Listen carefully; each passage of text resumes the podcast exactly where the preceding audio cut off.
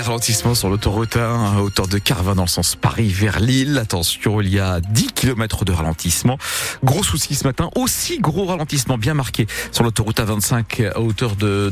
On fait le point complet à la fin de ce journal. Thomas Schoner, la météo. Alors là, il fait froid ce matin. Oui, avec des températures négatives quasiment partout. On avait eu un, petit redout ces derniers jours. Et eh bien, c'est terminé puisque là, nous avons moins 2 degrés ce matin dans la métropole lilloise, moins 3 à Valenciennes, moins 4 à Trois-Villes, 0 degré désormais à Dunkerque. Je peux également vous donner moins 1 à Hasbrook. Les températures négatives, ça va rester froid aujourd'hui avec cette vigilance orange qui nous concernera à partir de demain. Vigilance orange neige, verglas qui s'appliquera à partir de demain matin puisque pour le moment c'est du soleil qui va nous euh, concerner pour aujourd'hui. Les premières chutes de neige sont attendues la nuit prochaine. Thomas, ce sont des bâtiments emblématiques de notre région. Ici, vous déménagiez dans une ancienne brasserie. Une brasserie avec des appartements, une friche réhabilitée, mais dont on aurait gardé la brique et les éléments historiques. Cet endroit existe. C'est l'ancienne brasserie Motte Cordonnier, située le long de la Lys à Armentières. Cette usine centenaire était à l'abandon depuis 2011. Elle retrouve ces jours-ci un peu de vie avec donc la réhabilitation de deux premiers bâtiments et l'inauguration le mois dernier de ses premiers appartements. Odile Senelard, vous vous êtes rendu sur place. Les architectes qui ont travaillé sur ce projet ont, fait du sur-mesure puisque cette brasserie est tout de même inscrite au monument historique. On le constate dans cet appartement du sixième étage de l'ancienne malterie, là où se trouvaient à l'époque les silos. Un duplex avec un grand vitrail de l'emblème historique de la brasserie. Olivier Knappen, l'un des architectes du projet. On compose euh, l'appartement euh, avec toutes ces contraintes, ce qui donne cette configuration un peu originale, avec mezzanine, avec des terrasses accessibles. Lorsqu'on se trouve dans la pièce du bas, on n'a pas forcément une pleine vue, mais on, doit s'adapter à, ça. Par contre, ici en haut, on a beaucoup plus de lumière on a accès à deux, deux terrasses. On a bien sûr euh, le, vitrail historique. Donc voilà, c'est tout l'intérêt du patrimoine et d'habiter dans le patrimoine. Les intérieurs des deux bâtiments ont été entièrement rénovés, à l'exception de la salle des cuves, classée, restée donc telle quelle.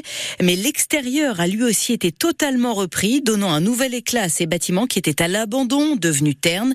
Pour le maire d'Armentières, Bernard Asbrook, c'est une fierté retrouvée pour les habitants. C'est une friche euh, historique. C'est un, un monument de l'industrie ici. Bien sûr, c'est la fierté des Armentiérois aussi, ce site. Il est magique, c'est emblématique, comme on dit. Hein, c'est attaché à notre vie d'Armentiérois. Deux autres bâtiments de l'ancienne brasserie vont également être réhabilités, avec à la clé la création de 42 nouveaux logements. Et un complexe de loisirs devrait également voir le jour sur le site. Un reportage à France Bleu Nord, signé Odile Senelard. Vous avez les photos des fameux appartements, photos de la brasserie également très impressionnantes sur francebleu.fr. 7h03 sur France Bleu Nord. Un Belge de 69 ans est mort hier à Camier, sur la plage de Sainte-Cécile. Un promeneur qui s'est retrouvé encerclé par la marée en fin de matinée alors que l'eau montait. Cet homme et la femme qui l'accompagnaient sont retrouvés bloqués sans aucune possibilité de revenir. Un kitesurfer est intervenu pour les aider, mais les gestes ensuite pratiqués par les secours n'ont pas permis de sauver le sexagénaire qui est donc décédé.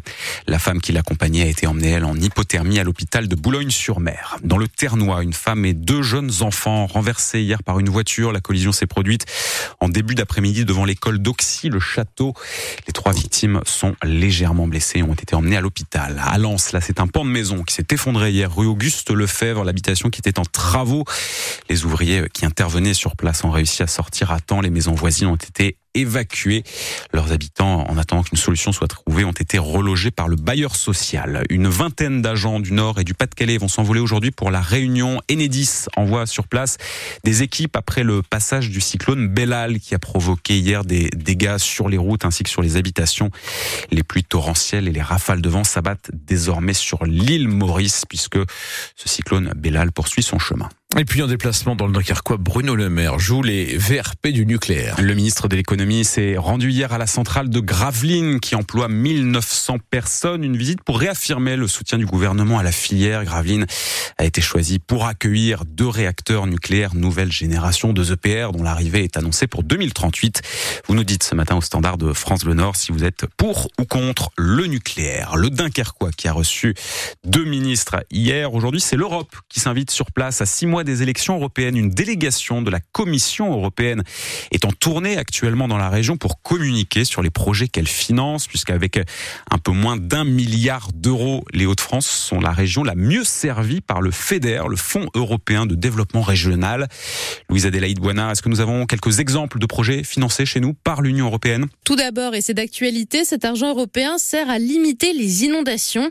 L'Europe a donné 2,2 millions d'euros au projet Machto, un dispositif franco-belge pour évacuer plus facilement le surplus d'eau dans la Manche et ce, grâce à une station de pompage installée sur le canal de Furnes en Belgique, station qui a été reliée aux quatre écluses de Dunkerque. L'Union européenne pousse aussi le Nord et le Pas-de-Calais à verdir leurs industries. Certains aménagements du grand port maritime de Dunkerque ont été portés par ces aides, comme l'amélioration de son réseau ferroviaire financé à 40% par le FEDER. Mais le champ d'action de ce fonds européen ne se limite pas aux domaines industriels. Il finance tout projet qui favorise la création d'emplois, l'innovation, la transition énergétique ou encore la préservation du patrimoine culturel. C'est pour cela que la création d'une halle gourmande dans certains bâtiments de la friche industrielle de Fivka à Lille est soutenue par l'Europe. Le projet Testine Fiv reçoit 5 millions d'euros d'aide. Nous reviendrons tout à l'heure à 8h moins le quart sur ces investissements puisque notre invité c'est ce matin l'ambassadrice en France de la Commission européenne. Pour voir Emmanuel Macron à la télévision, c'est ce soir à 20h15. Le chef de l'État va donner une conférence de presse ce soir, un format particulier différent de celui plus classique du journal télévisé. Le rendez-vous en tout cas sera retransmis euh, sur plusieurs chaînes de télévision.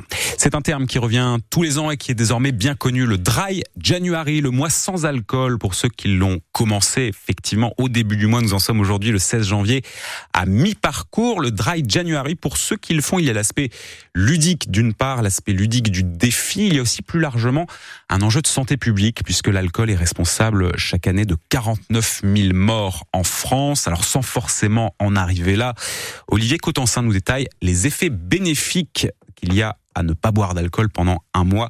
Olivier Cotensin, qui est euh, directeur du service addictologie au CHU de Lille. Ça a une utilité pour la population générale parce que ça améliore sa santé et pour euh, les patients souffrant d'addiction bah, c'est l'occasion de se rendre compte qu'il y a un problème et donc de venir consulter au plus vite.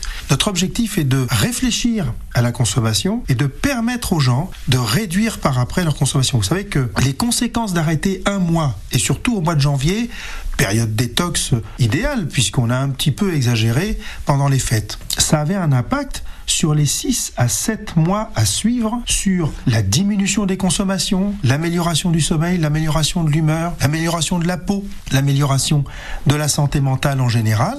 Et donc, à ce titre, avoir une meilleure santé, c'est pas un objectif en soi, c'est pour avoir une meilleure vie. Le Dry January qui a commencé au début du mois, mais c'est un peu comme le mois sans tabac, on peut le faire à peu près quand on veut, donc vous n'avez pas d'excuses hein, si jamais vous voulez le faire ah. plus tard dans l'année. Ah. Le nageur nordiste Steve Stevenard s'offre un nouveau record, celui qu'on surnomme le phoque, a traversé la Manche le week-end dernier en relais avec quatre nageurs britanniques. Le groupe a traversé la Manche en 14 heures et 45 minutes. Les nageurs sont partis de Douvres en Grande-Bretagne jusqu'au Cap Griné chez nous, dans une eau entre 7 et 9 degrés. C'est la première fois que ce record est battu en hiver. On l'écoutera tout à l'heure à 7h30. Steph Stevenard qui nous racontera son défi.